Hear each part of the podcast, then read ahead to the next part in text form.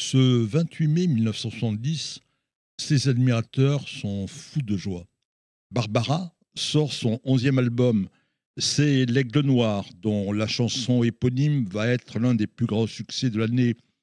Barbara chante De son bec, il a touché ma joue, dans ma main, il a glissé son cou. En écoutant cette euh, chanson sombre, comme beaucoup d'autres de Barbara, certains croient déceler une allusion à l'aigle, le symbole du Troisième Reich, car Barbara est juive. Son véritable nom, c'est Monique Cerf. Elle est née le 9 juin 1930 à Paris, dans l'appartement familial. Il est à deux pas du square des Batignolles, dans le 17e arrondissement. Son père, c'est Jacques Cerf, ce juif alsacien et représentant de commerce dans la fourrure.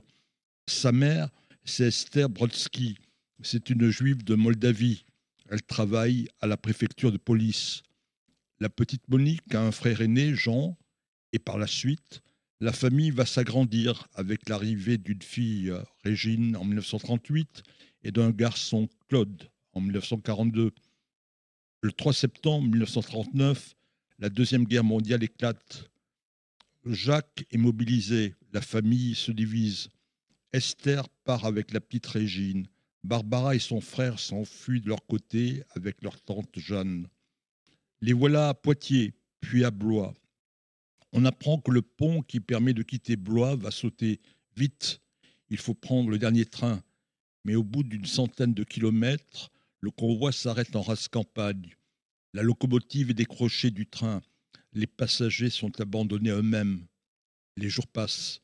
Le cinquième jour, la Luftwaffe mitraille les wagons. Il y a des morts et des blessés. C'est l'enfer. Il va falloir attendre 17 jours jusqu'à l'arrivée des secours. Barbara est recueillie dans le village de Préau, près de Châteauroux, puis Tarbes, où toute la famille va se retrouver, y compris Jacques, qui a été démobilisé mais on les dénonce. La famille se sépare et se reconstitue à plusieurs reprises. Durant la guerre, elle va déménager à 22 reprises, mais jamais elle ne portera l'étoile jaune et elle échappera miraculeusement à la déportation. Difficile pourtant de passer inaperçu quand la famille arrive dans une nouvelle localité, d'autant plus que Barbara n'a aucune retenue à affirmer ses origines juives. La famille Cerf vit pendant près de quatre ans dans la clandestinité.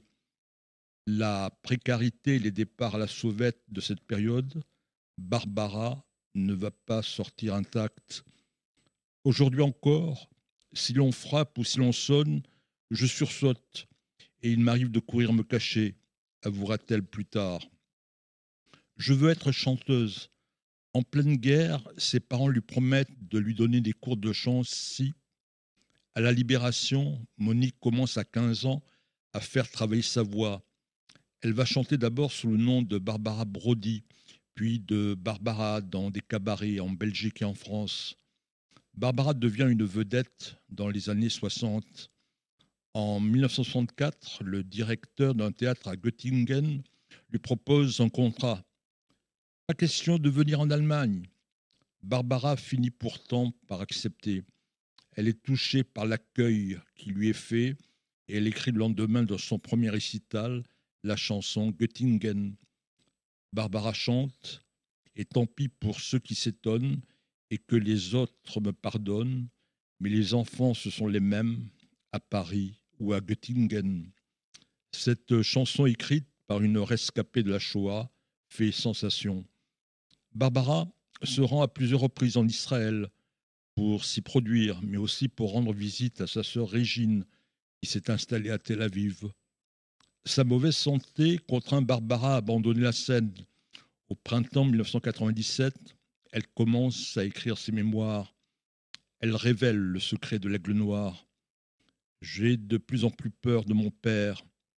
Un soir à Tarbes, mon univers bascule dans l'horreur. J'ai dix ans et demi.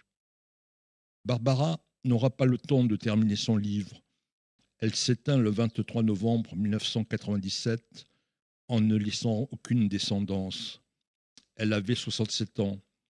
Barbara repose dans le caveau familial à Bagneux, auprès de sa grand-mère maternelle, Granny, dont elle disait Elle seule, elle seule savait sécher mes larmes et recueillir mon désespoir d'enfant.